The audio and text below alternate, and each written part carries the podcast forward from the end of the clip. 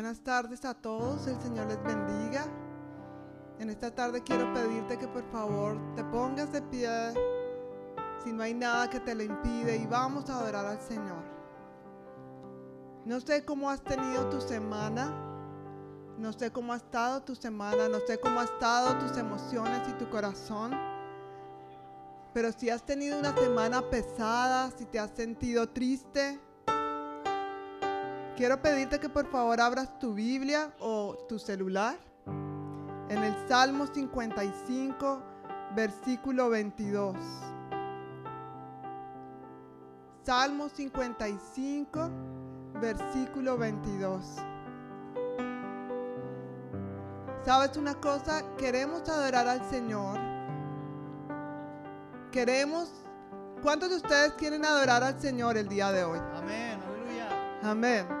¿Cuántos de ustedes anhelan entrar en la presencia de Dios? Amén. Pero una de las cosas importantes es que no podemos entrar muchas veces porque estamos tan cargados, estamos tan cansados, estamos tan desanimados que estas cosas nos abruman y nos desvían del propósito. Así que vamos a leer lo que dice el Salmo 55, versículo 22. Dice ¿Estamos ahí todos? Dice, entrégale tus cargas al Señor y Él cuidará de ti. No permitirá que los justos tropiecen y caigan. ¿Qué dice la palabra? Entrégale tus cargas al Señor y Él cuidará de ti. Así que en este momento quiero animarte a que si hay alguna carga en tu corazón en este momento, cierra tus ojos por un momento.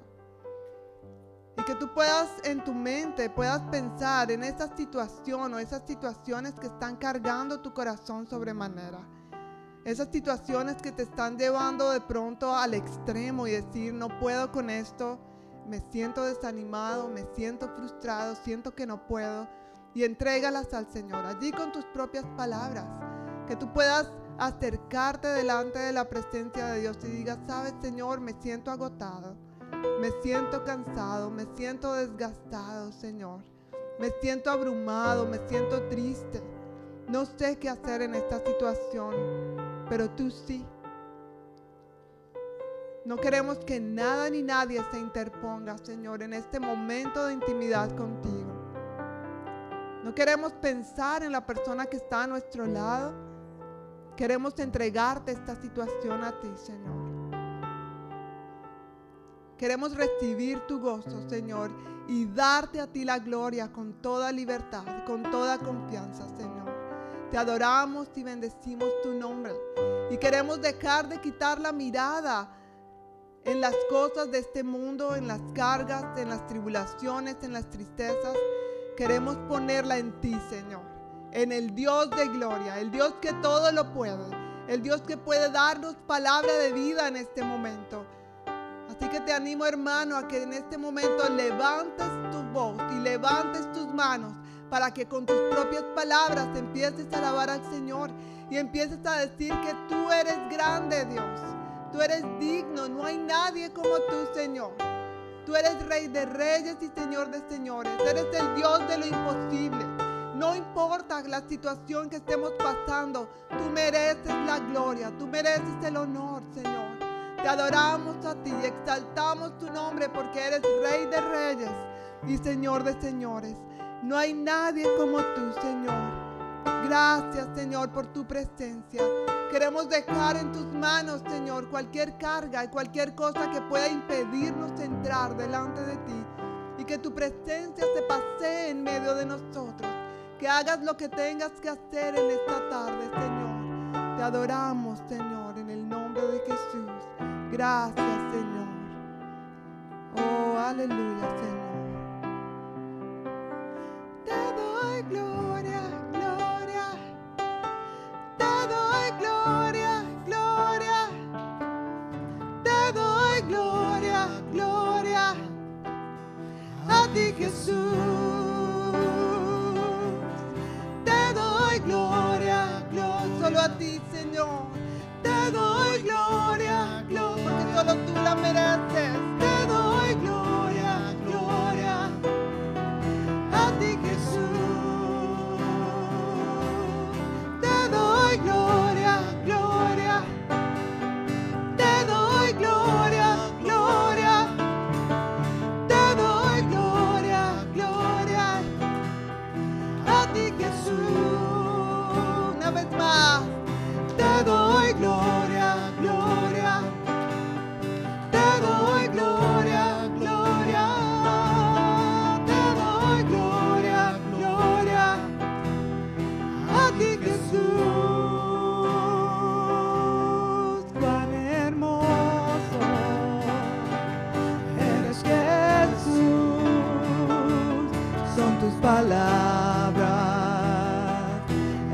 amor, cuán glorioso eres Jesús, es tu poder, fue tu cruz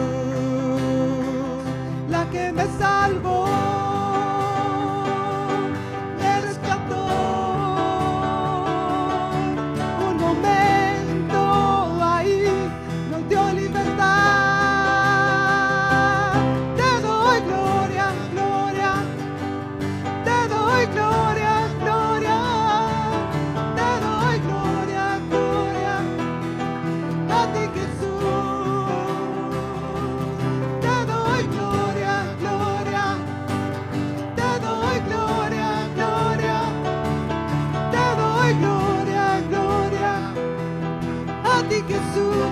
Cuán hermoso, cuán hermoso eres Jesús. Son tus palabras, es tu amor. Cuán glorioso eres Jesús, es tu poder fue tu cruz la que me salvó, la que me salvo.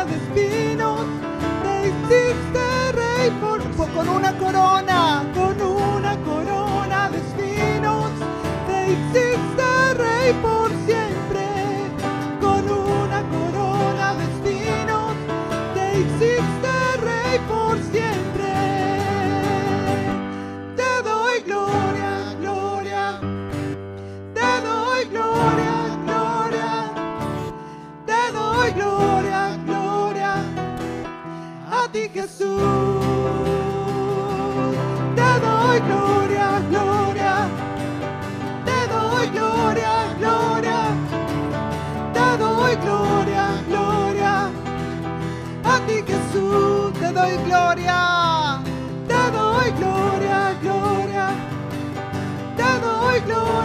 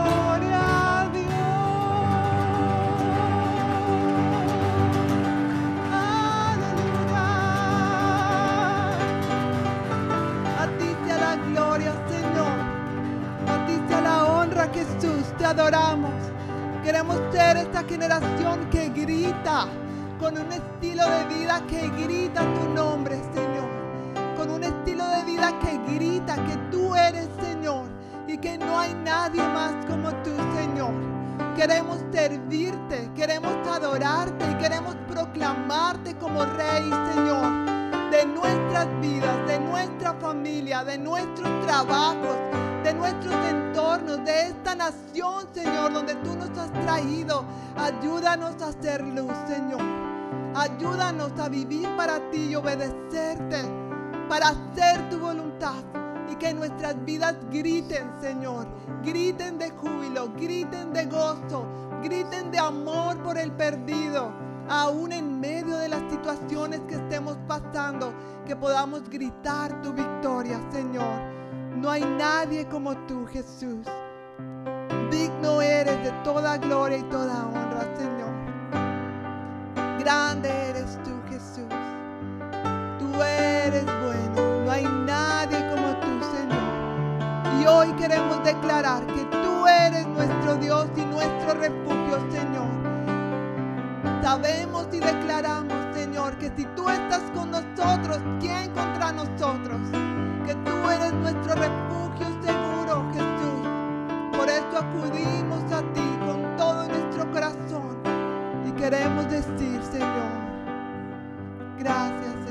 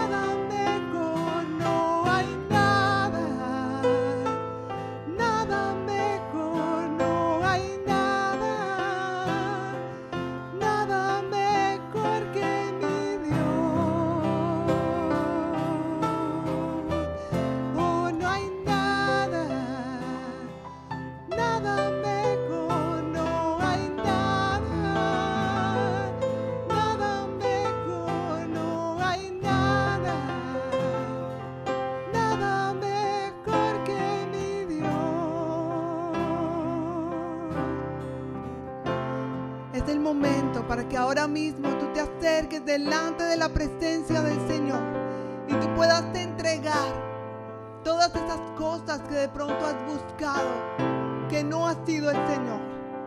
Y que tú sabes, tú sabes que en esos lugares no has encontrado la paz que necesitas ni la libertad que necesitas. Así que ahora mismo el Señor quiere invitarte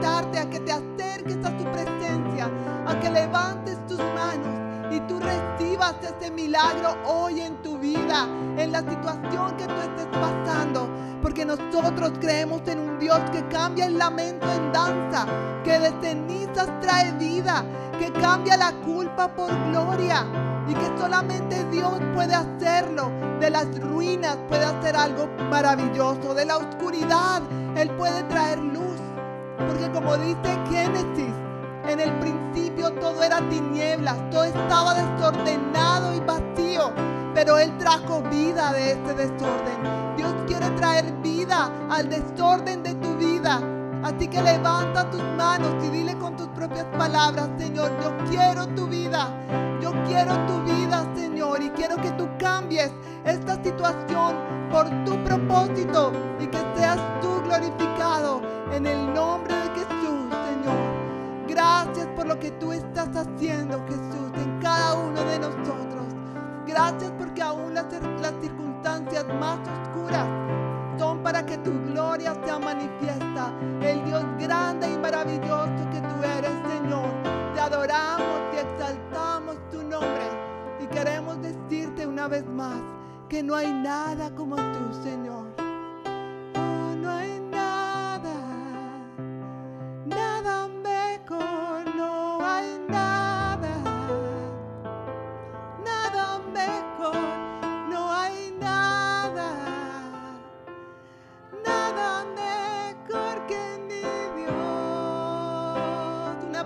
No hay nada, oh, no hay nada, nada mejor, oh, no hay nada, nada mejor, oh, no hay nada, nada mejor que mi Dios. Recibe la paz que Dios quiere darte ahora mismo. Recibe la sabiduría para tomar decisiones en esa situación que tú estás teniendo ahora mismo. Recíbela en el nombre de Jesús. Recibe en su presencia solamente puedes encontrar lo que necesitas, esa llenura que necesitas. No busques en ningún otro lado. Yo estoy contigo, dice el Señor. Yo puedo llenarte. Yo puedo satisfacer esta necesidad, así que no busques en otro lado. Yo soy tu respuesta, dice el Señor. Gracias, Señor. Gracias, Jesús. Gracias por permitirnos entrar delante de tu presencia y adorarte y disfrutar de ti, Señor. Te adoramos y bendecimos tu nombre, Señor. Digno eres tú, Señor. Grande eres tú, Jesús. Aleluya. Aleluya. Gloria a ti, Jesús. Grande eres tú, Señor. Gracias, Señor. Tú eres bueno, Jesús. Para siempre es tu misericordia, Señor.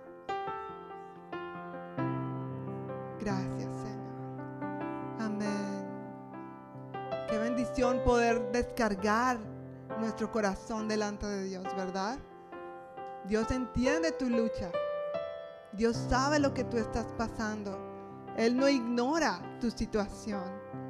Así que nos gozamos cuando podemos de verdad entrar delante de la presencia del Señor y adorarle con todo nuestro corazón. Amén. Vamos a tener este tiempo para recoger los diezmos y las ofrendas. Así que vamos a adorar al Señor también con esto, dando a Él las primicias, lo que es primero.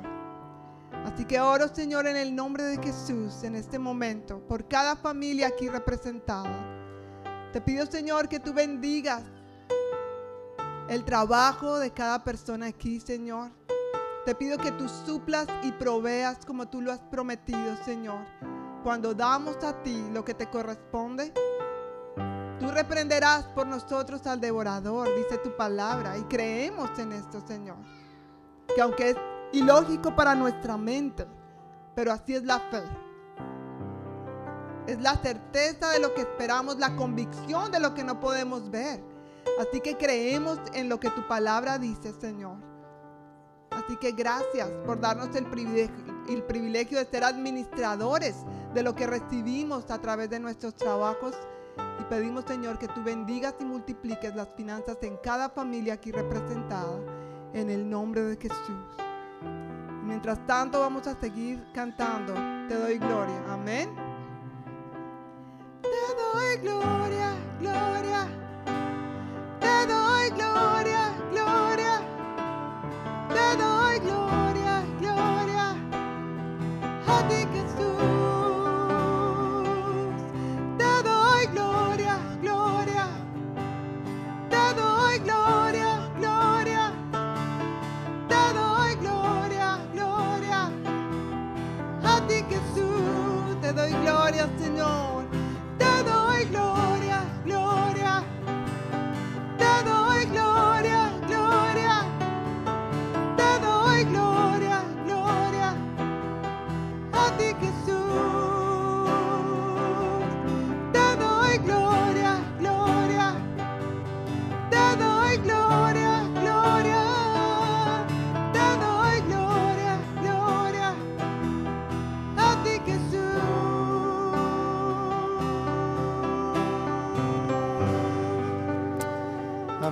¿Por qué no le damos un fuerte aplauso al Señor? Dándole gloria y alabanza. Él es digno, ¿verdad? De recibir toda la gloria, toda la honra, todo el honor y qué bueno que podamos reunirnos para juntos expresarle nuestra gratitud al Señor, para darle a Él toda la gloria. No se la damos solamente en privado o en nuestra vida personal, pero también como familia reuniéndonos domingo tras domingo, le damos a Él toda la gloria que solo Él se merece. Pues pueden tomar asiento los que todavía están de pie. Ahora, si desea quedarse de pie, bien pueda. Pero tal vez el de atrás le va a decir que por favor se siente. Bienvenidos nuevamente a nuestro servicio dominical de la Congregación Hispana de la Iglesia del Noroeste. Sean todos cordialmente bienvenidos. Esperamos que estén bien, que este sea un tiempo de bendición para cada uno de ustedes. Hoy yo quisiera, antes de compartir algunos anuncios, eh, preguntar si hay alguien que nos está visitando hoy por primera vez. Yo sí veo, ok, bienvenida, mucho gusto. ¿Cómo se llama? Perdón. Marta. Marta, bienvenida, Marta, bienvenida. Y atrás tenemos a Allen, ¿verdad? Y Carla, bienvenidos, bienvenidos. Bienvenidos, qué bueno que nos estén acompañando hoy otra vez y de resto ya todos familia, ¿verdad? Ya todos, todos conocidos. Hoy, hoy, hoy se sentaron más de este lado que de este lado, me parece extraño, ¿eh? pero bueno cualquier cosa, si llega más gente, entonces la acomodamos de este lado. A la entrada todos recibieron su boletín. ¿Hay alguien que no tenga su boletín para que por favor levante su mano? Nuestros queridos Asael y Yesenia les van a hacer llegar uno. Deje su mano en alto para que ellos le puedan ver y le entreguen uno de estos. En esto, en el centro están las notas del sermón para que puedan seguirlas durante la prédica. Y en la parte de atrás hay algunos anuncios de lo que estamos teniendo habitualmente. Bueno, hoy hay algunos anuncios especiales, pero el primero que quiero compartir que tienen ahí es la reunión de hombres que tendremos el viernes 17 de marzo a las 7 de la noche. En esta reunión quiero animarles a todos los hombres. ¿Cuántos hombres estamos aquí? Ok, eso, vea, los bien animados, bien animados. Y eso que no les he dicho lo que vamos a comer que si no se animarían más, pero mejor no les digo porque todavía no sé. Así que no voy a mentir, ¿verdad? No voy a inventar. Pero acuérdense que este es un tiempo bien especial donde la pasamos bien chévere, bien chido, bien chulo, de donde sea que usted sea, me entendió, ¿no es cierto? Pero la pasamos bien buscando más al Señor, profundizamos en su palabra, es un tiempo para eh, crecer en nuestros lazos de hermandad y amistad también. Entonces, hombres, Viernes 17 de marzo a las 7 de la noche, no se lo puede perder en el Banquet Room. Y se me olvidó poner en la imagen que tiene un costo de 10 dólares. ¿Listo? Esto nos ayuda a cubrir los gastos de la comida, básicamente, y cualquier material que repartamos esa noche es para contribuir a ese fondo. Entonces tiene un módico valor de 10 dólares y si tienes algún hombre que consideras que podría beneficiarse de esto y quieres invitarlo, pues por supuesto las puertas están abiertas. Solamente déjanos saber de antemano para poder estar lo mejor preparados posibles. Y en el transcurso de la semana les estaré contactando uno a uno, enviándoles por mensaje de texto para que si deseas asistir, por favor te inscribas y así nosotros tengamos todo organizado de antemano y de la mejor manera posible para todos. Ahora, se acerca Semana Santa, se acerca el domingo de Ramos, 2 de abril. Estamos a cinco semanas del domingo que se conoce tradicionalmente como Domingo de Ramos, porque es la fecha en que recordamos la entrada triunfal de Jesús a Jerusalén, ¿verdad? ¿No es cierto? Es una fecha especial y muchos de los que le seguían estaban batiendo las ramas delante de él y diciendo, sana, salve al rey. Y quizá muchos de esos una semana después estaban diciendo, crucifícalo, crucifícalo, ¿no es cierto? Cómo cambian a veces las cosas. No es ese nuestro caso, por supuesto, pero el domingo 2 de abril vamos a tener algo bien especial, vamos a tener un potluck. ¿Ok? Vamos a traer cada uno algo de comer para compartir. Yo no sé, ¿hay alguna palabra en español para eso? ¿Es lo mismo? La pachanga. Decíamos, los, como saben, mi familia y yo servimos, servimos en el pasado como misioneros en la República Dominicana y allá aprendimos a decir de traje. porque yo traje esto y tú traes lo otro, ¿no es cierto? También. Entonces algunos decían, no nade nada porque no traje traje. Pero no va a ser el caso, no va a ser el caso. Entonces vamos a traer algo de compartir, algo de comer, perdón, para compartir ese día. Y la sugerencia, la sugerencia es que tú traigas algo que pudiera eh, alcanzar para tu familia, pero pensar en que alcance para otra familia también. Entonces así tenemos comida suficiente para compartir unos con otros. Eso sería como por decirlo así la, la regla general, donde tú, tú traigas algo para cubrirte a ti y tu familia y algo que también pudiera ayudar, que pudiera contribuir para cubrir otra familia. Así cubrimos suficiente y nos cuidamos de que de pronto ninguno de nosotros no quede con las ganas, sino que más bien quedemos bien satisfechos con el favor de Dios. Oh, una reunión country. Oh, gracias, gracias. Una reunión country donde todos contribuimos. Bien, si ve, seguimos aprendiendo, seguimos aprendiendo. Esa está buena. Entonces ya saben, el domingo 2 de abril vamos a tener esta celebración especial y para poder tener esa celebración especial que va a ser después del servicio, nuestro servicio ese día va a ser a las 3 de la tarde. ¿Está bien? El domingo 2 de abril va a ser nuestro servicio a las 3 de la tarde y después entonces del servicio vamos a tener este convivio para celebrar, ¿verdad? Eso es algo que a veces nos hace falta y es bueno empezar a hacerlo. Ahora, eso me lleva al segundo anuncio, o al tercer anuncio, perdón, que es bien, bien importante. Y es que precisamente a partir de ese domingo, 2 de abril, nuestro servicio dominical será a las 3 de la tarde. En lugar... Ok, parece que varios se alegraron. Qué bueno. a partir del domingo 2 de abril, además, perdón, e, en lugar de las 5 de la tarde, nuestro servicio será a las 3. Dando un poquito de contexto, y pues varios aquí estamos enterados de eso porque ya venimos desde hace un tiempo, ¿no es cierto? Pero nuestro servicio antes era los domingos a las once y media de la mañana, ¿no es cierto? Llegó la pandemia y el servicio en español y el servicio en inglés no podíamos tenerlo al mismo tiempo por las restricciones, seis pies de distancia, eh, las restricciones de la ocupación del lugar. Entonces, en vista de eso, nos tocó eh, tener el servicio a las 5 de la tarde, no había otra opción en ese momento. Esa decisión fue tomada en buen consejo, no con el ánimo de desplazar a nadie ni cambiar las cosas o hacerlas más difíciles, sino que fue dadas las circunstancias, dadas las situaciones. Ahora, desde que retomamos los servicios después de la pandemia, obviamente eh, los, nuestros servicios en inglés han ido creciendo, creciendo, creciendo a tal punto que este lugar es usado en la mañana también. ¿No es cierto? Y ya están pensando en usar el banco de Room también porque a veces hay demasiada gente. Entonces no es factible para nosotros volver a la mañana y también como se han podido dar cuenta hemos experimentado muchos cambios como iglesia. ¿no es cierto? Donde ya nosotros como congregación llevamos a cabo nuestra propia, nuestro propio ministerio de niños, somos más responsables de nuestras propias cosas y de correr nuestro ministerio, lo cual es una gran bendición lo cual es parte del crecimiento, es parte de la madurez. No podemos quedarnos todo el tiempo como niños chiquitos que se nos haga todo, sino que necesitamos ir creciendo, ir madurando, ir asumiendo nuestras responsabilidades. Pero obviamente las 5 de la tarde no era el mejor horario para algunos. Algunas familias con niños chiquitos especialmente habían expresado esta necesidad. Y por otro lado, pues como buenos hispanos, nos hace falta el convivio después del servicio. Esa es una de las cosas que tal vez más extrañamos porque antes, si bien recuerdas, domingo tras domingo siempre teníamos el almuerzo en el gimnasio, ¿no es cierto? Domingo tras domingo.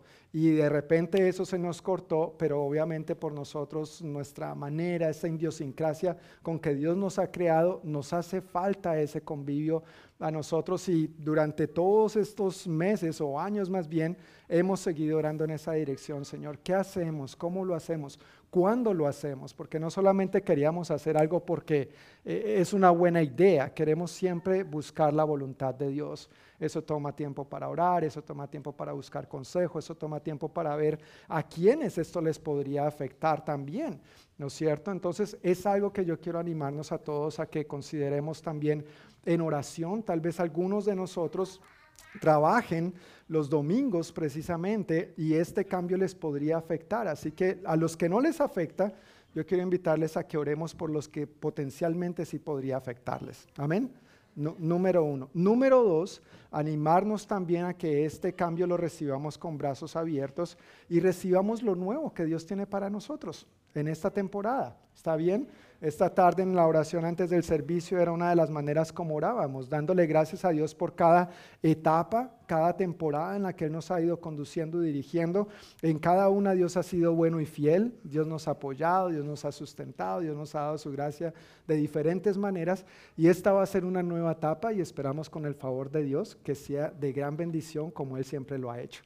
Amén. Entonces, el domingo 2 de abril, volviendo al anuncio anterior, vamos a tener este tiempo para celebrar en el Domingo de Ramos, pero vamos a lanzar este nuevo horario de nuestro servicio dominical teniendo este tipo de convivio, de country, donde cada uno contribuye, o de traje, o potluck, o azarot, algunos le llaman con esta otra palabra, pero donde cada uno vamos a traer algo de comer para nuestra familia y asegurarnos de que alcance para compartir con una familia más para que todos disfrutemos y tengamos la oportunidad de disfrutar los deleites de otros platos, de otras naciones y de otras familias. Ah, sí, gracias. También una cosita, una salvedad para mencionar es no mariscos eh, calientes. Si vas a traer algo de mariscos como un ceviche, eso se puede, pero mariscos calientes, por favor, no. Es como una norma que yo no sabía que teníamos en la iglesia por restricciones de diferentes índoles. Entonces, si piensas traer algo de mar, por favor que sea frío, pero no eh, caliente. ¿Está bien? Si tienes alguna pregunta sobre esto o cualquier otro anuncio, me dejas saber también. Entonces, estos son los anuncios por hoy. Con esto los chiquitines entre 3 y 11 años pueden ir a su clase de escuela dominical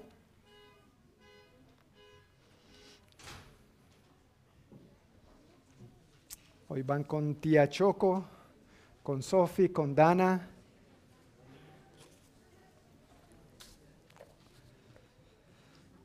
Los chiquitines entre 3 y 11 años. Y también queremos recordar a las mamás o papás con niños chiquitos, con bebecitos o niños más pequeñitos.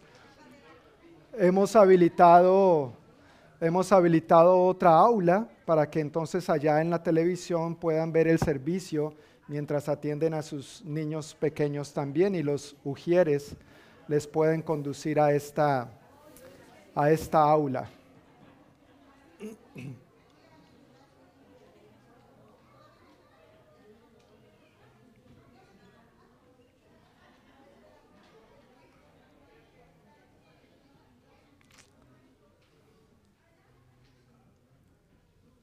Listo.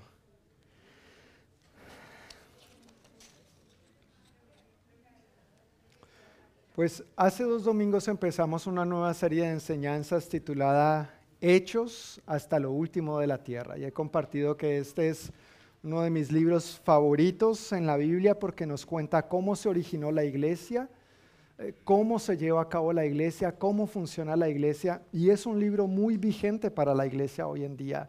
No es algo que ocurrió solamente allá en aquel entonces, sino que es algo que Dios desea seguir haciendo en nosotros hoy en día y a través de nosotros. De hecho, desde mi punto de vista, Hechos es el manual para llevar a cabo la iglesia. No es algo que debería ser ajeno a nosotros. Y si bien es cierto que aunque a veces no encontramos mucha eh, doctrina como tal, sino más bien aspectos prácticos, ya después de tener el conocimiento ahora vamos a ponerlo a la práctica, son principios muy claves, muy básicos para nosotros hoy en día. Y ha sido mi oración y es mi corazón que nosotros crezcamos en esa misma dirección en la medida que vamos recibiendo estas verdades, estos principios y que no solamente se tornen en más buena información para nosotros, sino que también demos los pasos de fe necesarios a los que Dios nos podría estar llamando en esta temporada de nuestra vida. El domingo pasado, entonces vimos en Hechos capítulo 1, versículos 1 al 11, que la resurrección del Señor es la piedra angular del cristianismo. Si el Señor no hubiera resucitado, este cuento no existiría. ¿verdad? O sea, ¿para qué cantar? ¿Para qué celebrar? ¿A quién celebrar? Si se quedó muerto, ¿no es cierto? Se quedó en la tumba o se quedó clavado en la cruz. Pero porque nuestro Señor resucitó, vive y reina, nosotros también tenemos la oportunidad de celebrar esa victoria. Su victoria es nuestra victoria. Amén. Porque Él resucitó, Él dice que nosotros también un día resucitaremos en Él. También vimos en Hechos 1, 1 al 11 que tenemos la necesidad de ser llenos del Espíritu Santo para entonces obedecer el mandato de ser sus testigos en su poder. Y por último vimos que así como el Señor fue llevado al cielo, un día Él volverá de igual manera. Y dice la escritura que todo ojo le verá. No va a ser algo como en secreto o a escondidas. El Señor había prometido venir, enviar un Mesías, enviar un Salvador. ¿Verdad? E, eso lo leemos en las escrituras. Él prometió que enviaría un Mesías, un Salvador. Es Jesús de Nazaret. Y vino. ¿No es cierto? Por eso hoy tenemos perdón de pecados. Por eso hoy tenemos esta certeza de, de ser salvos. Por eso hoy nosotros podemos tener esta sonrisa. Gracias al gozo del Señor, ¿verdad? Pero si Él cumplió esa primera promesa de su primera venida, Él va a cumplir su promesa de su segunda venida también. Y tenemos que estar listos. Tenemos que estar siempre preparados. Y no va a ser, como decía hace un momento, algo en secreto, no va a ser algo que Él va a llevar a cabo de una manera misteriosa, sino que más bien nos insta en su palabra a nosotros estar preparados día tras día, porque el día y la hora nadie lo sabe. Entonces, como no sabemos, no nos vamos a poner a inventar, sino que más bien nos debemos preparar. Y la única manera de prepararnos es aceptando a Jesús como nuestro Señor y Salvador. Esa es la única manera, porque Jesús es el camino, la verdad y la vida. No hay otra manera, claro, y además de aceptarle a Él, vivir de una manera agradable a Él. No somos perfectos, por supuesto que no, pero en su gracia y en su poder sí podemos llevar una vida cada vez más agradable a Él, más entregada a Él. Así que eso fue lo que vimos el domingo pasado y hoy vamos a continuar ahí mismo en Hechos capítulo 1, si puedes abrir tu Biblia conmigo. Hechos capítulo 1 y vamos a estar abarcando los versículos 12 al 26. Hechos 1, 12 al 26.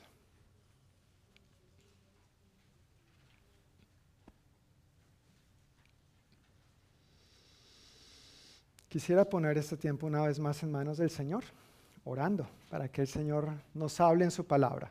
Amén. Padre, muchísimas gracias por tu bondad, por tu gracia y tu misericordia en este día con nosotros. Señor, gracias por el privilegio de estar en este lugar reunidos para honrarte, para alabar tu nombre y para recibir de ti lo que tienes para nosotros.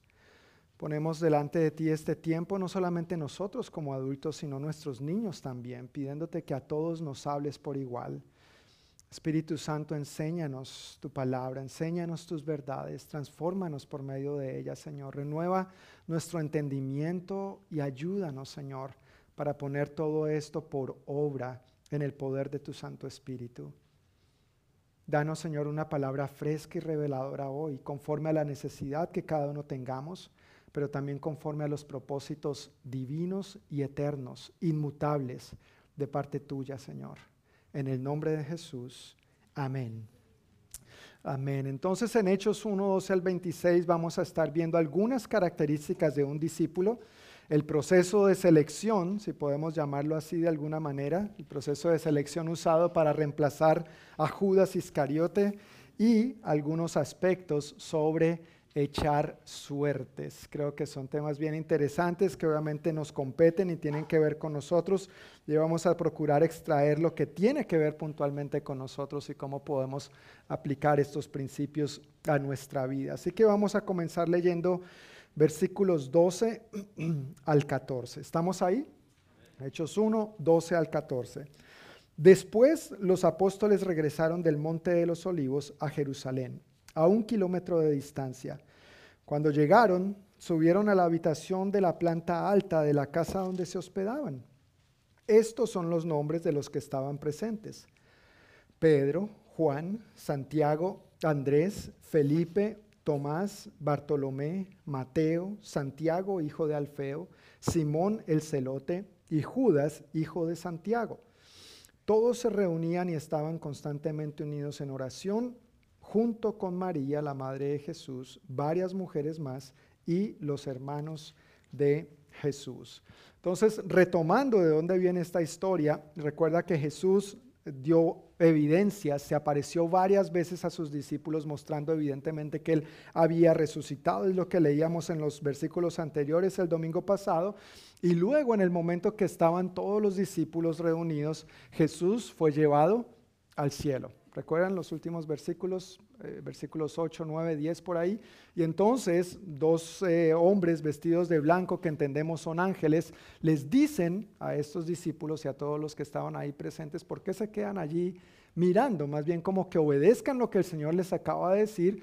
Y en, una, en un sentido es como que tranquilos, así como lo han visto irse, así mismo Él vendrá, así mismo Él regresará. Entonces, por ahora simplemente pónganse las pilas y vayan a hacer lo que Él les ha pedido que hagan. Entonces, en estos versículos yo quiero destacar tres aspectos, tres características de un discípulo. No son las únicas, no es lo más amplio ni va a ser lo más profundo tampoco, pero quiero que veamos tres características que son esenciales a todo discípulo. La primera de ellas tiene que ver con la obediencia.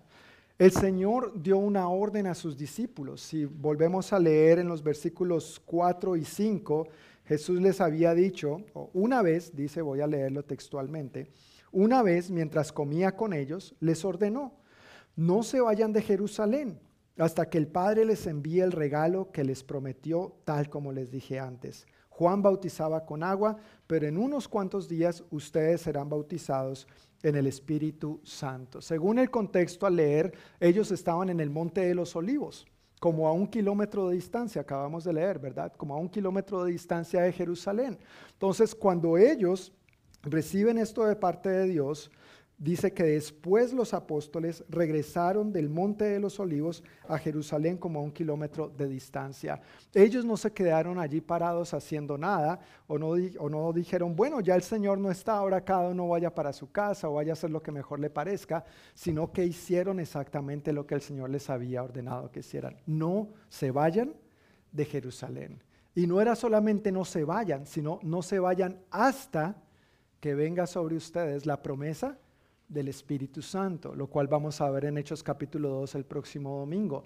Pero ellos respondieron con obediencia. La obediencia es una característica súper, súper importante de un discípulo. ¿Quiénes aquí somos padres? Y, y, con la manito levantada, si es así, si no la puede bajar, ¿a cuántos nos gusta que nuestros hijos nos obedezcan? ¿Y a cuántos nos gusta que nos obedezcan a la primera vez? Ah. John, pero ya eso es como muy perfecto, ¿no?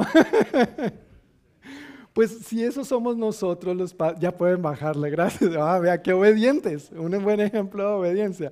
Pero si eso es nosotros siendo padres terrenales, que claro, queremos que nuestros hijos nos obedezcan, ¿no es cierto? Y no les decimos malas cosas, les decimos buenas cosas. ¿No es cierto? Cuando les decimos, haz esto es porque creemos que es algo bueno para ellos. También cuando les decimos, no hagas esto otro, no hagas aquello, también consideramos que es por su bien, ¿no es cierto? Y esperamos que su respuesta sea la obediencia, que sea de obediencia. Y en la medida de lo posible, que no se lo tengamos que decir dos, ni tres, ni cuatro, sino que una vez, a la primera sea suficiente. Amén. Ahora eso es lo que nosotros queremos con nuestros hijos. ¿Qué crees que quisiera Dios con nosotros, sus hijos?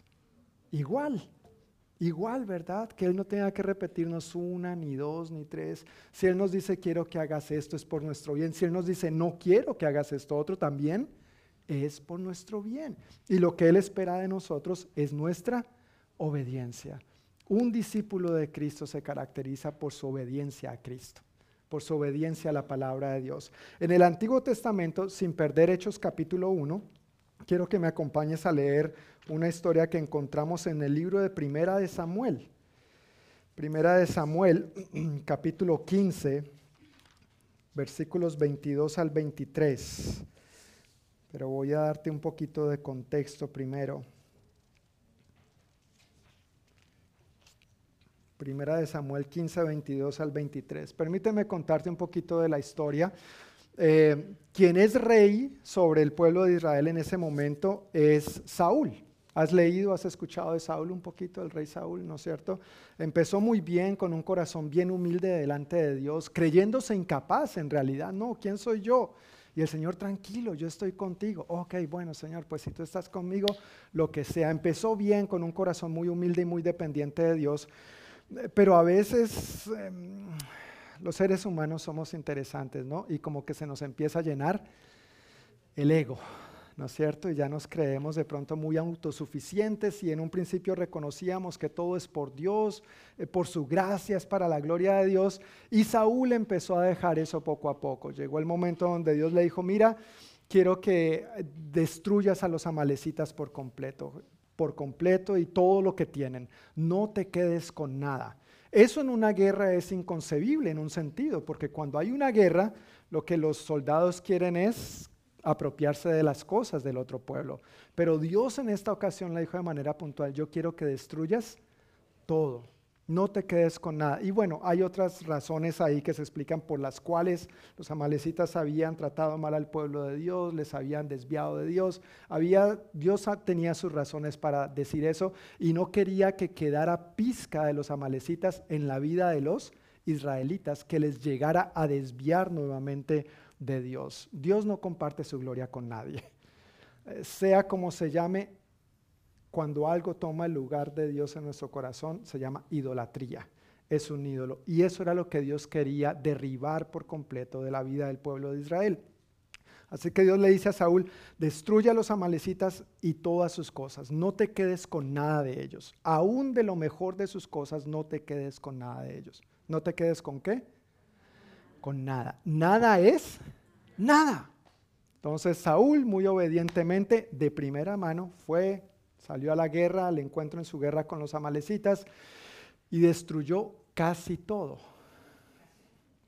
Casi.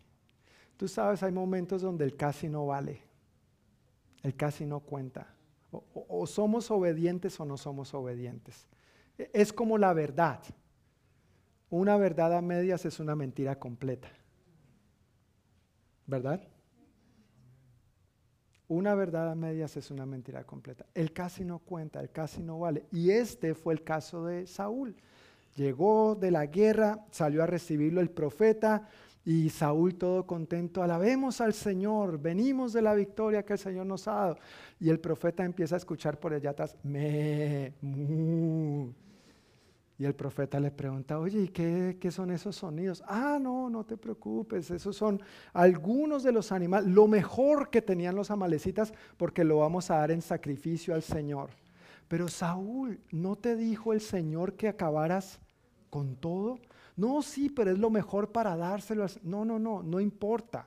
El Señor dijo una cosa y el Señor estaba esperando que tú cumplieras. Y por supuesto eso no era lo único que tenían, ¿no es cierto? Seguramente se habían embolsillado algunas otras cosas que consideraban de valor. Así que en ese contexto es donde viene lo que vamos a leer en los versículos 22 y 23. ¿Estamos ahí? Primera de Samuel 15, 22 y 23. Pero Samuel respondió, ¿qué es lo que más le agrada al Señor? Samuel era el profeta, ¿no? Tus ofrendas quemadas y sacrificios o que obedezcas a su voz. Escucha, la obediencia es mejor que el sacrificio y la sumisión es mejor que ofrecer la grasa de carneros. La rebelión es tan pecaminosa como la hechicería y la terquedad tan mala como rendir culto a ídolos. Así que por cuanto has rechazado el mandato del Señor, Él te ha rechazado como rey. Ay, no, no, no, una segunda oportunidad. Dios ya le había dado muchas oportunidades. Y llegó el punto donde sabe que Saúl, ya, hasta aquí. Y después vemos que Dios escoge a David, ¿no es cierto? Claro, no fue rey inmediatamente, viene otra historia, todo otro proceso donde Dios sigue tratando con el uno y con el otro, pero el punto de esta escritura es que la obediencia es lo más importante para Dios. No importa lo que tú y yo hagamos, si no lo hacemos con un corazón obediente, para Dios eso no cuenta. No le estamos honrando, no le estamos glorificando. Y a veces tratamos de negociar con Dios. Yo no soy tan obediente aquí, pero en esto otro sí. ¿Recuerdas? El casi no, no vale no cuenta. Y, no somos perfectos, por favor, no quiero tampoco de pronto poner un peso sobre nosotros queriendo decir que tenemos que ser perfectos, no. Pero en el proceso de aprender a obedecer necesitamos obedecer a Dios a la primera. En la medida que Dios nos diga algo, en la medida que entendamos una verdad de la palabra, algún principio bíblico, necesitamos empezar a poner eso en práctica inmediatamente. ¿Está bien? Inmediatamente, no mañana, no después, no cuando se me antoje. Dios prefiere mi obediencia a los sacrificios que yo le presente. Los sacrificios nada tienen que ver. La obediencia muestra mi corazón para Dios muestra mi sumisión a Dios, muestra mi rectitud delante de Dios, muestra mi gratitud a Dios, muestra mi, disposición para hacer la voluntad de Dios. Por eso la obediencia es una característica tan importante en la vida de un discípulo. Y fue lo que ellos, volviendo a Hechos capítulo 1, hicieron. El Señor les dijo, no se vayan de Jerusalén. Están como a un kilómetro de distancia en el Monte de los Olivos. ¿Y qué hicieron inmediatamente? Devolverse a Jerusalén. Obedecieron al Señor inmediatamente y a la primera. ¿Cuán bien obedecemos tú y yo al Señor? Como discípulos de Cristo, ¿cuán bien obedecemos tú y yo al Señor? ¿O cuántas veces, quizá en algunas ocasiones, le ponemos a repetirnos la misma cosa una y otra vez? La segunda característica de un discípulo que quiero resaltar en estos versículos, volviendo a Hechos 1, 12 al 14, es la unidad. la unidad. Los creyentes en los inicios de la iglesia, como nos cuenta aquí el libro de los Hechos, tenían un rasgo sobresaliente. Y ese rasgo sobresaliente de la iglesia en ese tiempo era la unidad. Yo, no quiero que sea un rasgo sobresaliente de la iglesia solamente en aquel entonces. Yo quiero que siga siendo un rasgo sobresaliente de la unidad de la iglesia hoy en día. Amén. Y eso es algo que requiere de nuestra parte, eso es algo que requiere de nuestra disposición. En el versículo 14 eh, dice, todos se reunían, ese todos se reunían en realidad, como lo traduce mejor la Reina Valera, la nueva versión internacional, dice que todos estaban en un mismo espíritu todos estaban en un mismo espíritu y significa estar en unidad o de acuerdo. Ese es un rasgo sobresaliente en los creyentes y los líderes de la iglesia en el libro de los Hechos de los Apóstoles. Casi siempre, por no decir siempre, que se menciona que los creyentes eh, y se, reunían, casi siempre se menciona que estaban unánimes que estaban de común acuerdo. Y eso es un rasgo bien especial que la iglesia hoy en día necesitamos rescatar también. Esa unidad que nosotros vemos en ella, en ellos, perdón, en, la iglesia en aquel entonces, por un lado era una unidad espiritual, porque si estamos en Cristo, la Biblia dice que somos uno solo. Somos un solo cuerpo, diferentes miembros, como el cuerpo humano, pero al fin y al cabo un solo cuerpo, la iglesia del Señor Jesucristo. Así que por un lado esa unidad para ellos y para nosotros es espiritual, pero también para ellos era una unidad práctica. No solamente tenían la verdad, sino que vivían la verdad de maneras prácticas, a tal punto que ellos compartían sus vidas y hasta las posesiones. Era una iglesia que de verdad caminaba en unidad, que de verdad no, se ponía a sí mismo por encima de los demás, sino que procuraba que todos camináramos en la misma dirección, que si alguno se empezaba a quedar, pues vamos a ver cómo le echamos la mano para que juntos sigamos avanzando hacia lo que Dios tiene por delante para nosotros. Siempre que los creyentes y líderes se reunían, como dije hace un momento, es mencionado en el libro de los Hechos que estaban unidos y en armonía. En primer lugar con Dios y en segundo lugar los unos con los otros. ¿No es cierto? Hace unos, bueno, hace dos viernes en la reunión de parejas, Diana nos compartía de que cómo podemos decir que amamos a Dios, a quien no hemos visto, si no amamos al hermano, a quien si podemos ver. ¿No es cierto? Bueno, esta gente vivía poniendo en práctica este principio y es tan importante la unidad para la iglesia que Jesús oró por la unidad de sus discípulos. Si vas conmigo a Juan, por favor, Juan está ahí antecitos de Hechos, en Juan capítulo 20, perdón, 17. Juan capítulo 17, versículo 20 al 23. Jesús oró por sus discípulos de esta manera. No te pido solo por estos discípulos, sino también por todos los que creerán en mí por el mensaje de ellos. Te pido que todos sean uno, así como tú y yo somos uno. Es decir, como tú estás en mí, Padre, y yo estoy en ti. Y que ellos estén en nosotros para que el mundo sepa que tú me enviaste. Les he dado la gloria que tú me diste para que sean uno como nosotros somos uno. Yo estoy en ellos y tú estás en mí. Que gocen de una unidad tan perfecta que el mundo sepa que tú me enviaste y que los amas tanto como me amas a mí. Qué bonito, ¿verdad? El Señor oró por sus discípulos en aquel entonces de esta manera. Y no solamente oró por los discípulos de aquel entonces, sino que oró por ti y por mí. En esa oración estamos incluidos nosotros. Y gracias a que muchos a lo largo de estos años han mantenido esa unidad, entonces hoy tú y yo estamos aquí de que tú y yo mantengamos esta unidad, este mismo espíritu, este estar unánimes de común acuerdo, creo que influirá en que muchos otros en un futuro estén en el Señor también.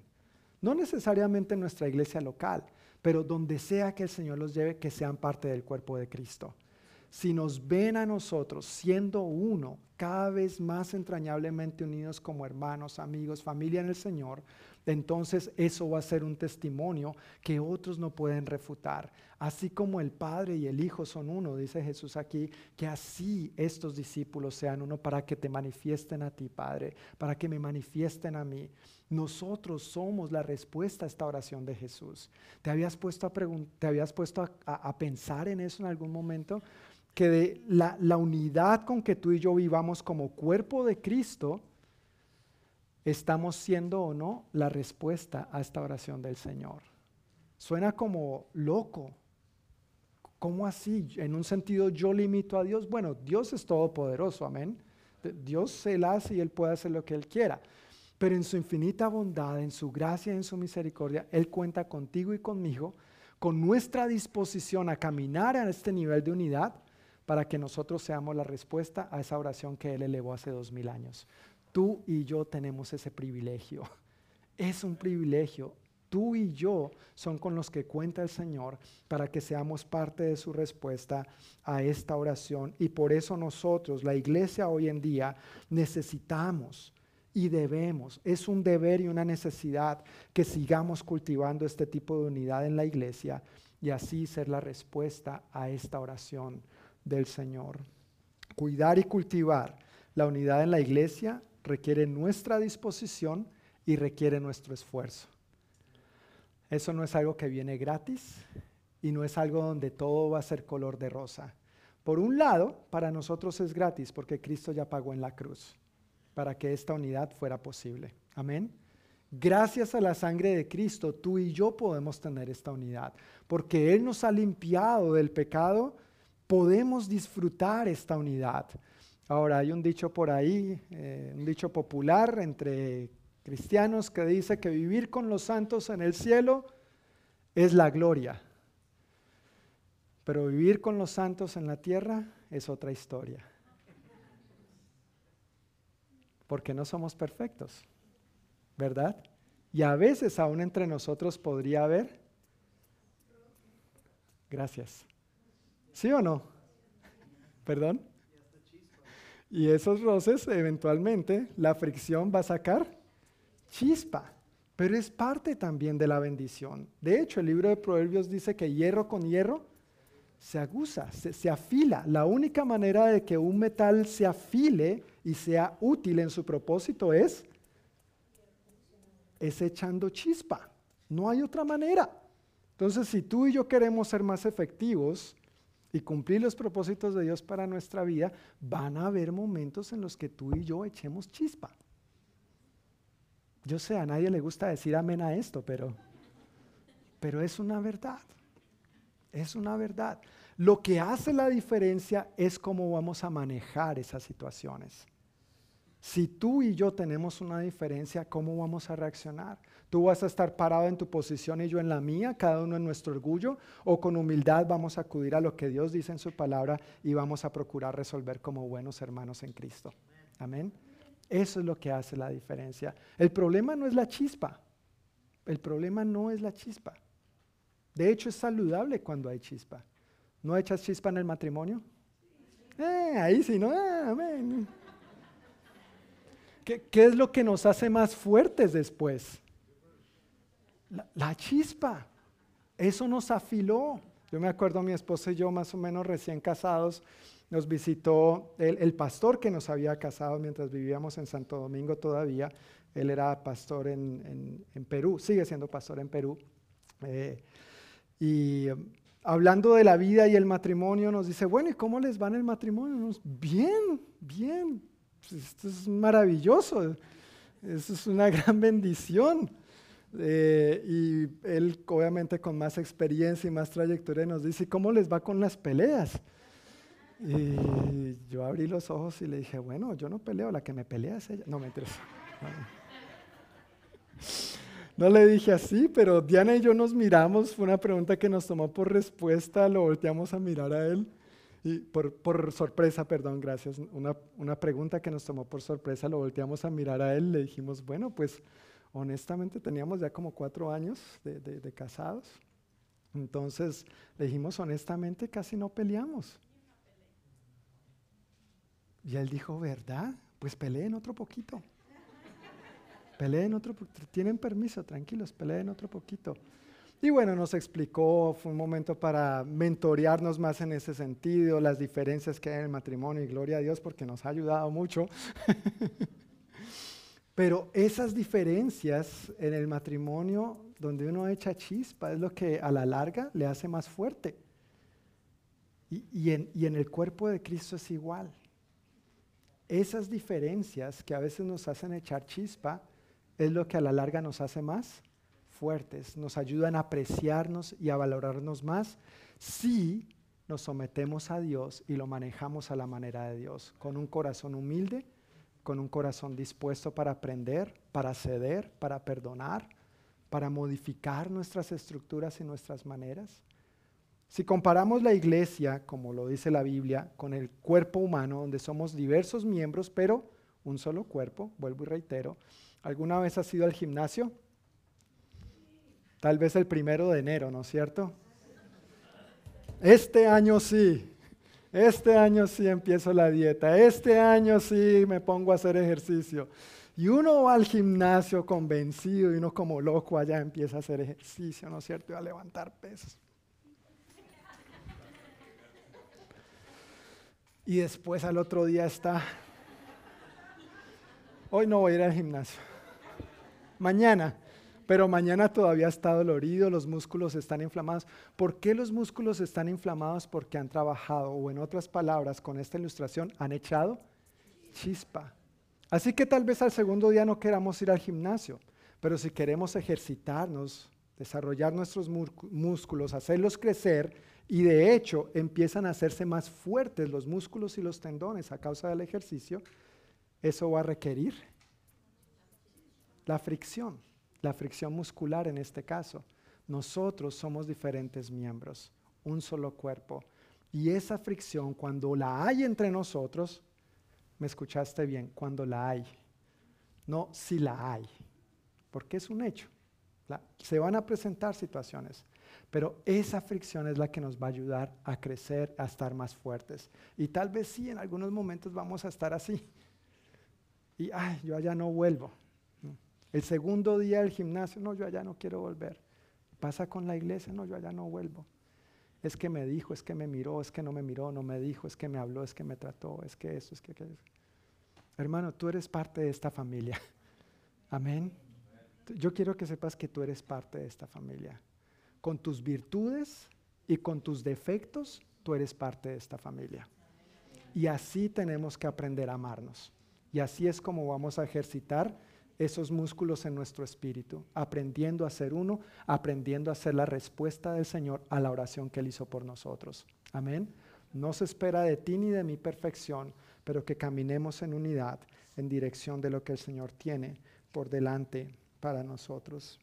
A lo largo del libro de Hechos, y una tercera característica que vemos aquí de un discípulo es la oración. La oración es algo que vemos que en el libro de los Hechos los discípulos atendían constantemente, una y otra vez, de diferentes maneras. La oración ferviente y persistente es un rasgo que se destaca en este libro como una práctica de los discípulos. De hecho, cuando lleguemos a Hechos 2.42, vamos a leer que era algo a lo que ellos se dedicaban, eran devotos, era algo que era parte de su vida. No vivían sin orar. Se mencionan otros aspectos ahí, pero uno de los aspectos que no dejaban de hacer era orar. Y nosotros como discípulos del Señor necesitamos llevar una vida de constante oración también. Ahora, algo que vamos a estar viendo en el libro de los Hechos que me apasiona es que cuando uno ve que estos creyentes se unían y oraban, Dios respondía. ¿Y qué respuestas? O sea, el lugar, una de las descripciones que se menciona en la Biblia es que el lugar donde estaban tembló.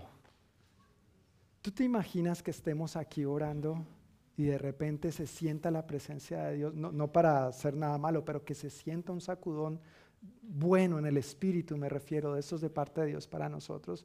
Yo, yo, quiero eso más para nosotros. No es que no lo hayamos experimentado, sentido de diferentes maneras, pero eso es la constante en el libro de los Hechos de los Apóstoles. Yo no creo que eso haya sido solamente para ellos en aquel entonces, sigue siendo para nosotros hoy. La razón es sencilla, porque Jesucristo es el mismo ayer y hoy y siempre. Amén. Amén. Entonces, una característica más de un discípulo de Cristo es la oración. La oración debe ser esa característica también indispensable en nuestra vida, así como lo fue para los discípulos en aquel entonces. Esos son tres rasgos que vemos en los versículos que acabamos de leer, que quiero volver a leer. Hechos 1, 12 al 14 para pasar a la siguiente porción. Después los apóstoles regresaron del monte de los olivos a Jerusalén obediencia, a un kilómetro de distancia. Cuando llegaron, subieron a la habitación de la planta alta de la casa donde se hospedaban. Estos son los nombres de los que estaban presentes. Pedro, Juan, Santiago, Andrés, Felipe, Tomás, Bartolomé, Mateo, Santiago, hijo de Alfeo, Simón el celote y Judas, hijo de Santiago. Todos se reunían y estaban constantemente unidos en oración junto con María, la madre de Jesús, varias mujeres más y los hermanos de Jesús. Leamos ahora versículos 15 al 22. Durante aquellos días, cuando aproximadamente 120 creyentes estaban juntos en un mismo lugar, Pedro se puso de pie y se dirigió a ellos. Hermanos, les dijo, las escrituras tenían que cumplirse con respecto a Judas, quien guió a los que arrestaron a Jesús. Esto lo predijo hace mucho tiempo el Espíritu Santo cuando habló por medio del rey David. Judas era uno de nosotros y participó con nosotros en el ministerio. Judas había comprado un campo con el dinero que recibió por su traición. Allí cayó de cabeza, se le reventó el cuerpo y se le derramaron los intestinos. La noticia de su muerte llegó a todos los habitantes de Jerusalén y ellos le pusieron a ese lugar el nombre arameo Aceldama, que significa campo de sangre. Esto estaba escrito en el libro de los Salmos, continuó Pedro, donde dice que su casa quede desolada y que nadie viva en ella. También dice que otro tome su lugar. Entonces ahora tenemos que elegir a alguien que tome el lugar de Judas entre los hombres que estaban con nosotros todo el tiempo mientras viajábamos con el Señor Jesús. desde el día en que Juan lo bautizó hasta el día en que fue tomado de entre nosotros. El que salga elegido se unirá a nosotros como testigo de la resurrección de Jesús. Hay algo que no tengo entre mis notas y no está en tus notas tampoco, pero antes de entrar en el punto, quisiera mencionar algo sobre el versículo 17, que creo que tal vez es competente para nosotros. Judas, que dice, era uno de nosotros y participó con nosotros en el ministerio. Fíjate que leyendo esa pequeña porción, esa pequeña escritura, si nos detenemos un momento a meditar en ella, es dolorosa, es triste, más cuando vemos cómo terminó Judas, ¿no es cierto? Que vamos a entrar un momentito en detalle al respecto. Pero dice, Judas era uno de nosotros, era pasado, y participó con nosotros en el ministerio. Mientras leía este pasaje y oraba al respecto y meditaba en estas escrituras, eh, es inevitable no pensar en personas, eh, en mi vida, no me estoy refiriendo a nosotros necesariamente como congregación, pero en mi vida, que eran uno de nosotros, que participaron conmigo en el ministerio y por malas decisiones no están.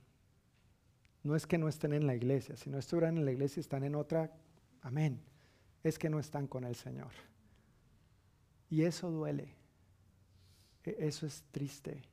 después de experimentar la gracia de Dios, después de vivir la palabra de Dios, después de eh, ver a Dios obrarlo en uno, en su familia, por medio de uno, en la vida de otros, en, algunas ocasiones milagrosamente y ahora simplemente era o eran de nosotros, participaron con nosotros en el ministerio.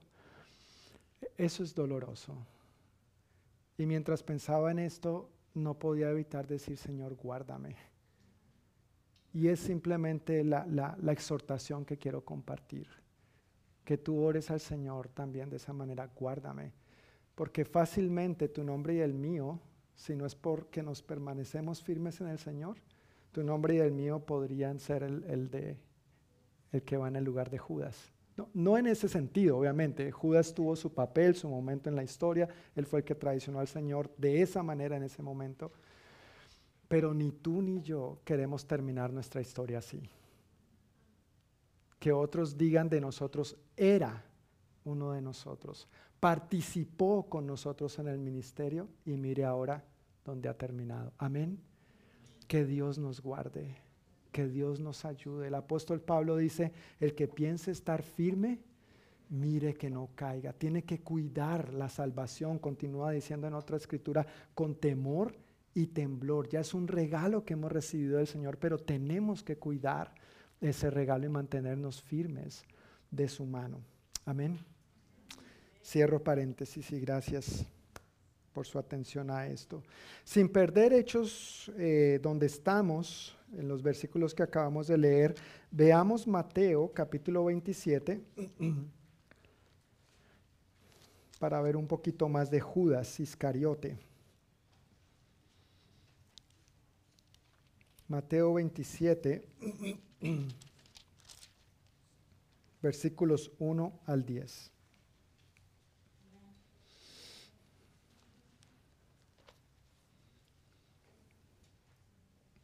Dice muy temprano por la mañana, recordemos que Mateo lo escribió Mateo, ¿no es cierto? Como su nombre lo indica, y Hechos lo escribió Lucas, entonces son dos perspectivas respecto a una misma situación o historia. Así que leyendo de Mateo dice, muy temprano por la mañana, los principales sacerdotes y los ancianos del pueblo se juntaron nuevamente para tramar de qué manera ejecutar a Jesús. Luego lo ataron, se lo llevaron y lo entregaron a Pilato, el gobernador romano. Cuando Judas, quien lo había traicionado, se dio cuenta de que habían condenado a muerte a Jesús, se llenó de remordimiento. No arrepentimiento, sino remordimiento. Son dos cosas diferentes. Así que devolvió las 30 piezas de plata a los principales sacerdotes y a los ancianos. He pecado, declaró, porque traicioné a un hombre inocente. ¿Qué nos importa? contestaron. Ese es tu problema. Entonces Judas tiró las monedas de plata en el templo, salió y se ahorcó. Los principales sacerdotes recogieron las monedas. No sería correcto poner este dinero en el tesoro del templo, dijeron, ya que se usó para pagar un asesinato. Luego de discutir unos instantes, finalmente decidieron comprar el campo del alfarero y convertirlo en un cementerio para extranjeros. Por eso todavía se llama el campo de sangre. Así se cumplió la profecía de Jeremías que dice, tomaron las 30 piezas de plata, el precio que el pueblo de Israel le puso a él, y compraron el campo del alfarero, como indicó el Señor.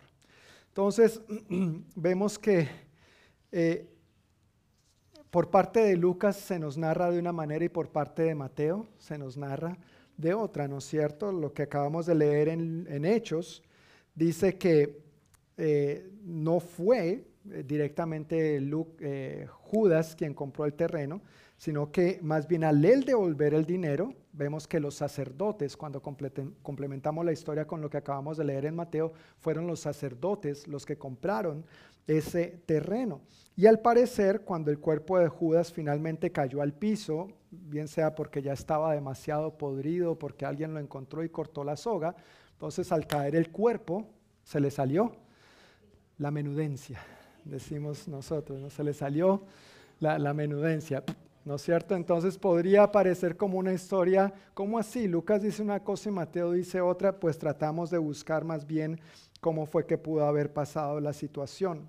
Pero eso es como información extra, no es una doctrina, ¿no es cierto? No es teología, simplemente tratando de converger las dos historias de lo que pudo haber pasado. ¿Alguna vez has escuchado las noticias en un determinado noticiero? Y, de pronto tú quieres tener más información al respecto, entonces buscas en Google, ¿no es cierto? Le preguntas al apóstol Google y te sale la misma noticia contada por, por, otro noticiero, por otro periodista. Y no quiere decir que uno de los dos esté mal, sino que cada uno está expresando lo, mejor que puede desde su punto de vista, su versión. Gracias. Eso es lo que encontramos con respecto a Mateo y con respecto a Lucas. Vale la pena recordar que Lucas era médico, entonces también él quizá le quiso poner el asunto de que se le salieron las cuestiones para entrar más, más en detalle, ¿no es cierto? Más descriptivo. No es un buen pasaje para uno imaginarse mientras está cenando, pero gracias Lucas por la descripción, por el pasaje descriptivo. Ahora, Judas se extravió del camino del Señor y era necesario que alguien ocupara su lugar. Es básicamente lo que el apóstol Pedro está proponiendo aquí. Y dice, ¿quién? ¿Quién debía reemplazarlo? Uno de los hombres que estaba con nosotros todo el tiempo. ¿Verdad? Dice así lo que acabamos de leer. Hechos 1, 21. Entonces ahora tenemos que elegir a alguien que tome el lugar de Judas entre los hombres que estaban con nosotros cuando todo el tiempo, mientras viajábamos con el Señor Jesús. Permíteme hacerte una pregunta. Si tú fueras dueño de una empresa, de una compañía grande, importante, que factura millones y millones de dólares al mes, no al año. Oh, yo esperaba más amenes, pero bueno. Imagínatelo por un momento, si tú fueras el dueño de una gran compañía, ¿no es cierto? Con vicepresidentes y todo ese nivel jerárquico corporativamente hablando, y de pronto uno de ellos pues se, se tuerce, se sale del camino y tienes que despedirlo, ¿no es cierto? Por la razón que sea, se va, y tú necesitas reemplazar esa posición tan importante, ¿en quién pensarías? ¿A quién considerarías? Por un lado, no pensarías en el que entró el día de ayer, ¿verdad?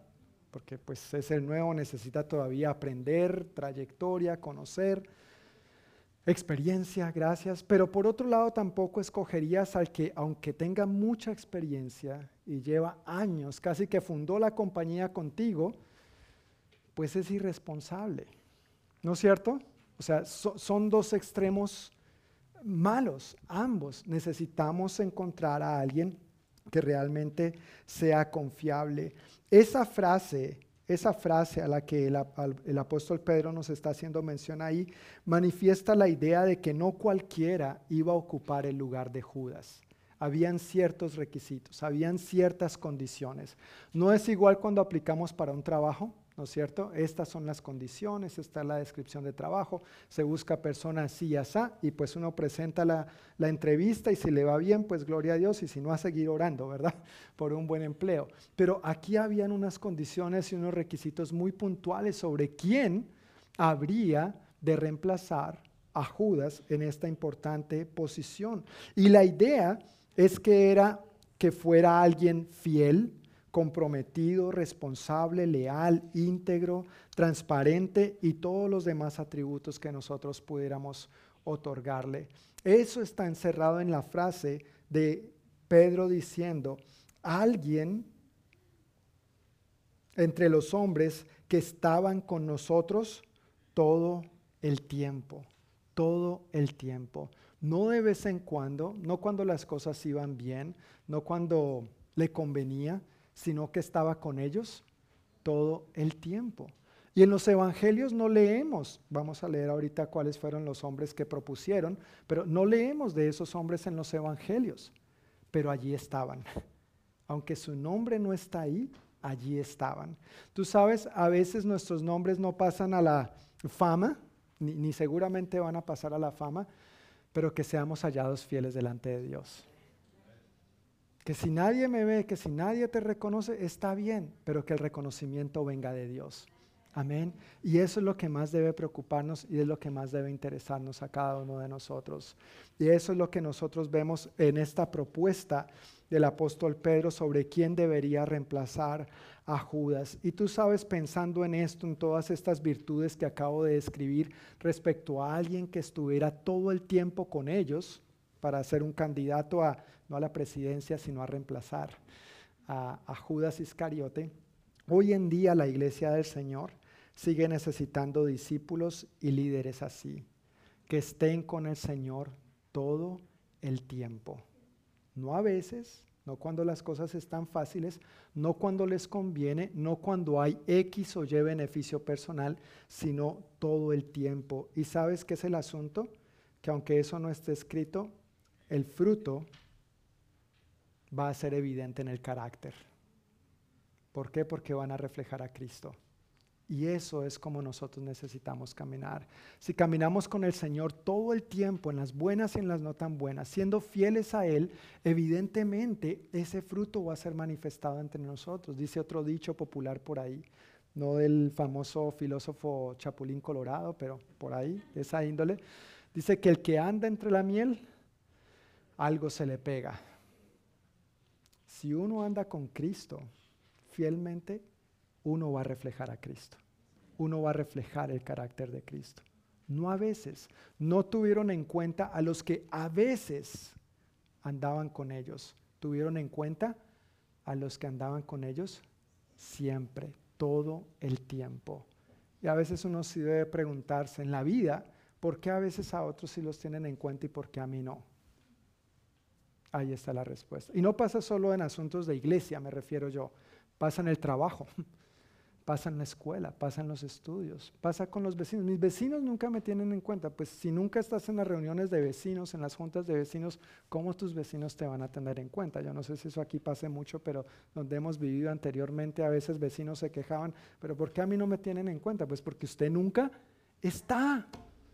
Entonces, si quiere proponer, si quiere pedir, si quiere exigir, si quiere compartir sus ideas, esté presente, por favor. Y permíteme decir, lo mismo sucede en nuestro caminar con el Señor y en nuestra vida de iglesia. Amén. Necesitamos estar presentes no solamente cuando nos guste o cuando nos conviene. Necesitamos estar caminando de la mano del Señor siempre, todo el tiempo. Y hablando de fruto que es evidente en el carácter, en nuestro estilo de vida, Jesús también dijo en el Evangelio de Juan muy claramente, por sus frutos los conoceréis. Entonces, nada va a hablar más fuerte que nuestros frutos, nuestro estilo de vida, cómo nos conducimos en todas las áreas de nuestra vida. Y eso obviamente no es solamente eh, posible si nos relacionamos el domingo de 5 a 7, próximamente de 3 a 5, con convivio al final. sino, sino en otras áreas de la vida. Cuando nos relacionamos fuera de las cuatro paredes del templo, cuando nos relacionamos en tu casa o en la mía, cuando salimos a jugar, cuando convivimos, cuando vamos al parque, cuando nos invitamos a comer, cuando llevamos a cabo todas estas otras actividades que nos sacan de las cuatro paredes de este templo, ¿cómo nos conducimos? El fruto va a ser evidente cómo el esposo trata a la esposa, cómo la esposa trata al esposo, cómo estamos criando a los muchachitos. Los muchachitos nos obedecen a la primera tenemos que repetirles 20 veces. Sacar el cinto, exacto, ¿no es cierto? O, ¿cómo fue el término que aprendí el otro día? Eh, manidol, manidol, no me acuerdo, ¿no es cierto? La, la, la, palmadol, gracias, la, palmadita en la, en la nalguita, eso no se hace, caramba. Bueno, eso es otro punto. Gracias por su paciencia conmigo, que a veces me desvío del, tema. Pero llegando al final, versículos 23 al 26, vemos entonces qué pasa con la propuesta de Pedro. Y hay tres aspectos importantes para resaltar en torno a este asunto. Versículos 23 al 26 en Hechos 1. ¿Estamos ahí? Así que propusieron a dos hombres a José, a quien llamaban Barsabás, también conocido como justo. Imagínate qué nombre o qué apodo, justo. Y a Matías. Después todos ellos oraron, oh Señor, tú conoces cada corazón. Muéstranos a cuál de estos hombres has elegido como apóstol para que tome el lugar de Judas en este ministerio, porque él nos ha abandonado y se ha ido al lugar que le corresponde. Después, ¿qué hicieron? Echaron suertes. Imagínate, eso está en la Biblia. Echaron suertes y Matías fue elegido para ser apóstol con los otros once.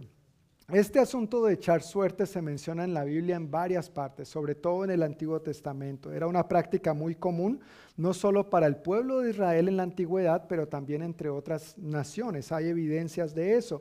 Y tenían esta práctica para tomar decisiones. Imagínate, tú de pronto ahí con dos prospectos pidiéndote matrimonio y tú sacabas la moneda y... Fulano, eres el ganador. Entonces uno diría, ¿y hoy en día entonces podemos hacer lo mismo? ¿No es cierto? Vamos a echar suertes, ¿no? O los dados, tiremos los dados y el que mejor puntaje saque, con ese me voy. Bueno, va más allá esta situación, pero era una práctica que evidentemente se hacía en la antigüedad y se menciona en la Biblia, se menciona el pueblo de Israel llevando a cabo esto, no como algo malo o algo pecaminoso, pero entendiendo que cuando llevaban a cabo eso, era notorio que quien estaba en control era Dios. Si tiraban la moneda, eso es un ejemplo, ¿no es cierto? Si tiraban la moneda, no era el ser humano el que iba a decidir en última, sino que confiaban que la decisión provenía de Dios. Si tiraban los dados, confiaban en que la respuesta provenía de Dios. De hecho, Proverbios 16, 33 creo que es, dice, la suerte se echa en el regazo, pero la respuesta viene del Señor. E, eso era la confianza con la que ellos se acercaban en este asunto. Ahora, hoy en día podemos seguir haciendo lo mismo, John, porque tengo ahí no solo dos candidatas, 20, ¿no? No, no, no, no, no es así. Hoy en día funciona de manera diferente. Esa práctica en aquel entonces la hacían por uso de diferentes herramientas para llegar a, a una decisión. Y hoy en día, como acabo de mencionar, tal vez la gente usa las monedas o los dados. Pero hay tres aspectos aquí que quiero resaltar rápidamente. Número uno, los discípulos seleccionaron primero a los dos hombres a quienes ellos consideraban más adecuados para llenar la vacante. Ellos no, no, echaron suertes y ya. Ellos primero pensaron, ¿quiénes han estado con nosotros? A veces, no, todo el tiempo. Y resulta que escogieron a dos, uno que le apodaban justo y el otro era Matías. Y de entre esos dos entonces oraron pidiéndole al Señor que les mostrara y que Él escogiera. Luego echaron suertes. Ay, John, entonces puedo pedirle al Señor que me muestre el número de la lotería. Me puedo ir al casino y echar monedas allá como loco.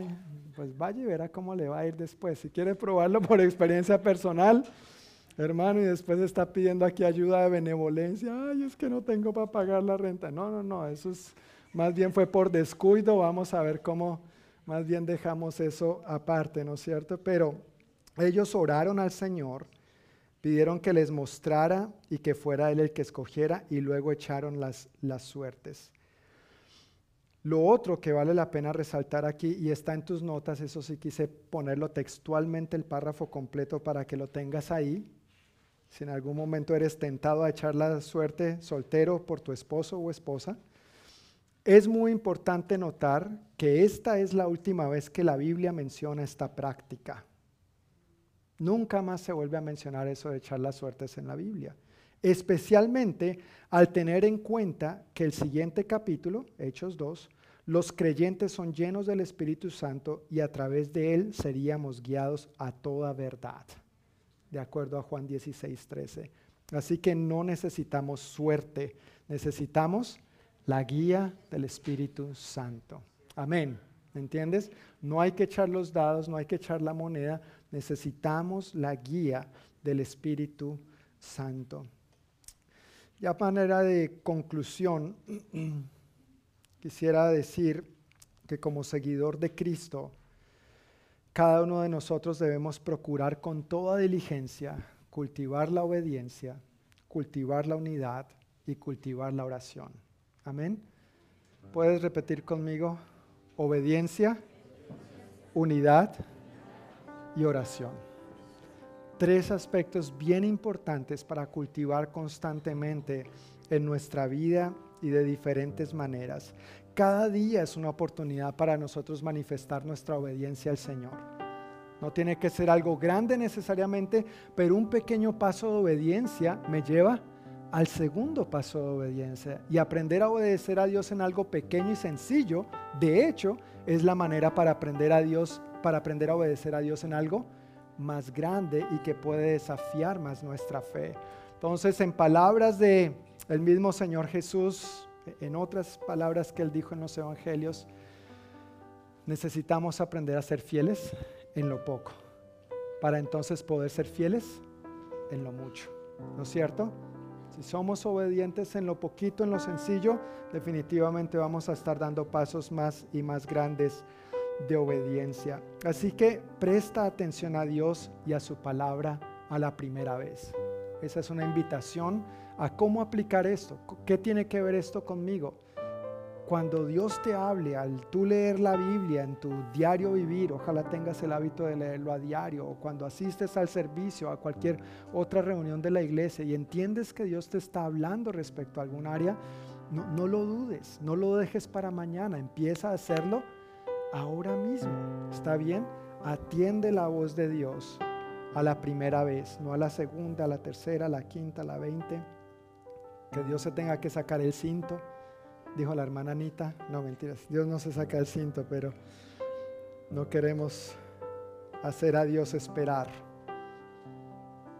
Alguien decía que la obediencia retardada también es desobediencia.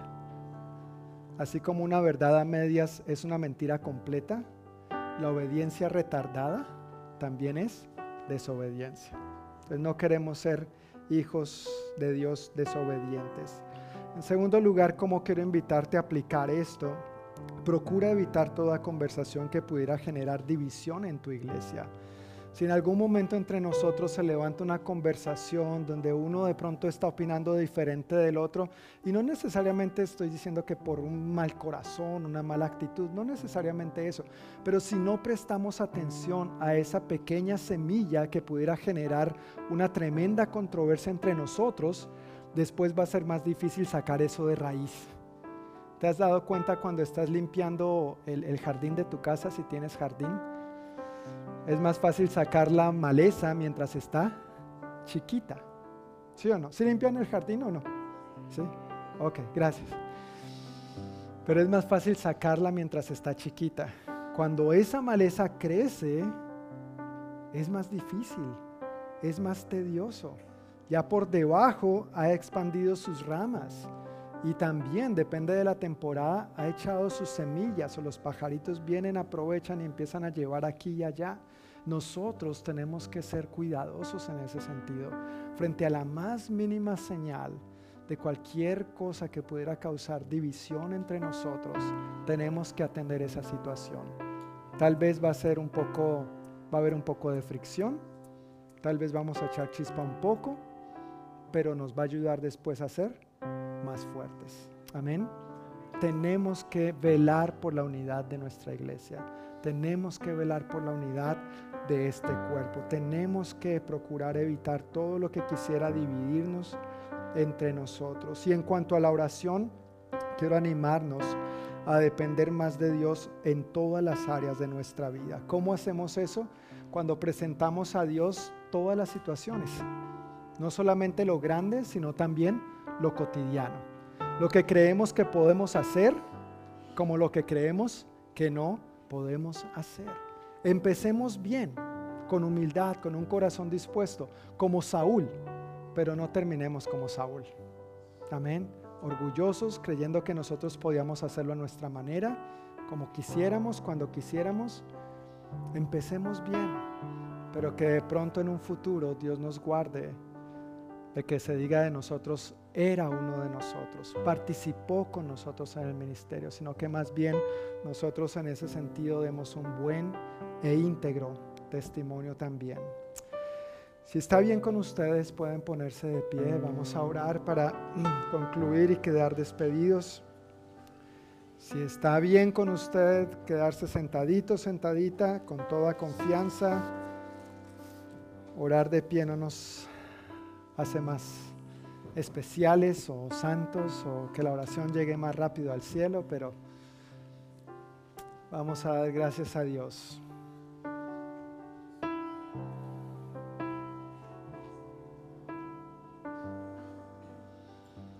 Quiero invitarte a que cierres tus ojos e inclines tu rostro por un momento y medites en la palabra que hemos recibido hoy.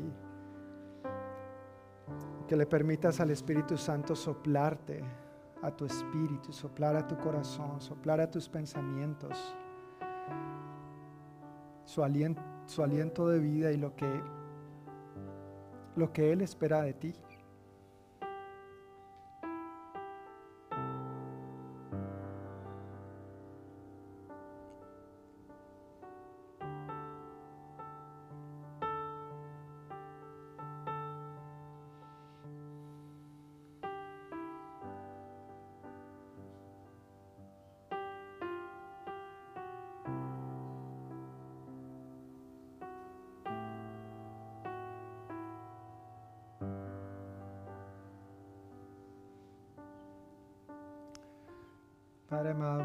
Gracias que tú y tu palabra son uno.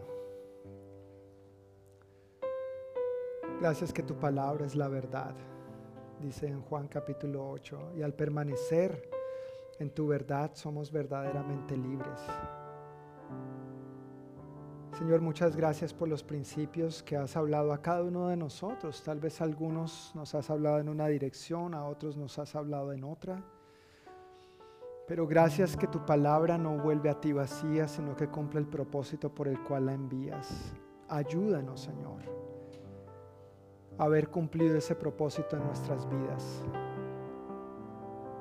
Yo te pido, Espíritu Santo, que lo que hoy tú nos has expresado por medio de tu palabra quede profundamente clavado en nuestro corazón, Señor, y que salgamos de este lugar con la plena confianza y la plena convicción de que tú estás en nosotros y con nosotros, ayudándonos a ser más y más obedientes, ayudándonos a cultivar, cuidar, fomentar la unidad nuestra como cuerpo de Cristo, Señor, y ayudándonos también, Señor, a vivir una vida más dependiente de ti al orar en todo, Señor. Como tu palabra también nos insta, que oremos sin cesar, que oremos por todo, que demos siempre gracias a ti por todo, Señor.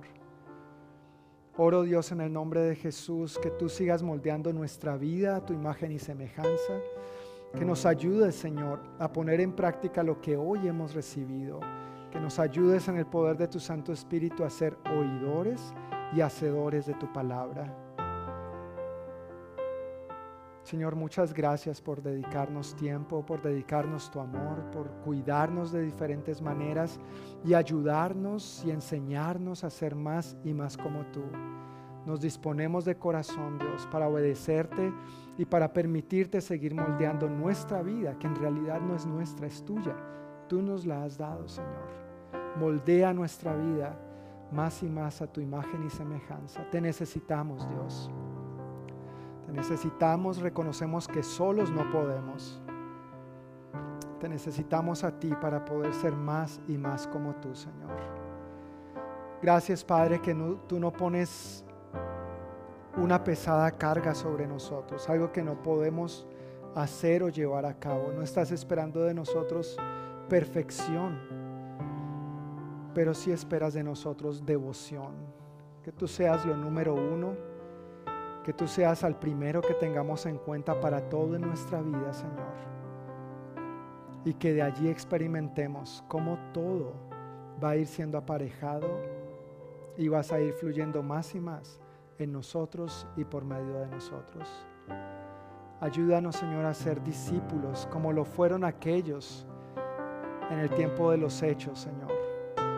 Hombres y mujeres comprometidos contigo, apasionados por ti hombres y mujeres obedientes a la primera vez, hombres y mujeres que fomentaban la unidad, hombres y mujeres de oración, Señor. Así igualmente queremos ser nosotros porque entendemos que tu palabra sigue siendo vigente para nosotros hoy en día, Dios. Gracias Espíritu Santo por tu obra en nosotros y a través de nosotros. Pido también tu bendición, Señor, en esta semana que estamos a punto de empezar laboralmente, académicamente. Que tú bendigas la obra de nuestras manos. Por favor, protégenos, guárdanos de todo mal y peligro. Bendícenos con buena salud. Guarda nuestra salida y nuestra entrada, Señor. Pido especialmente por aquellos de nosotros que tienen que desplazarse largas distancias cada día a su trabajo, Señor. Guárdalos en todo momento y en todo lugar. Gracias por proveer, Señor, para todas nuestras necesidades también, como tú lo has prometido. Y que con tu gracia y favor el próximo domingo volvamos a reunirnos aquí para seguir celebrando y para seguir recibiendo todo lo que tú ya tienes para nosotros. En el nombre de Jesús. Amén. Y amén. Familia, que el Señor les bendiga. Que tengan una muy buena noche. Y nos vemos el siguiente domingo con el favor de Dios.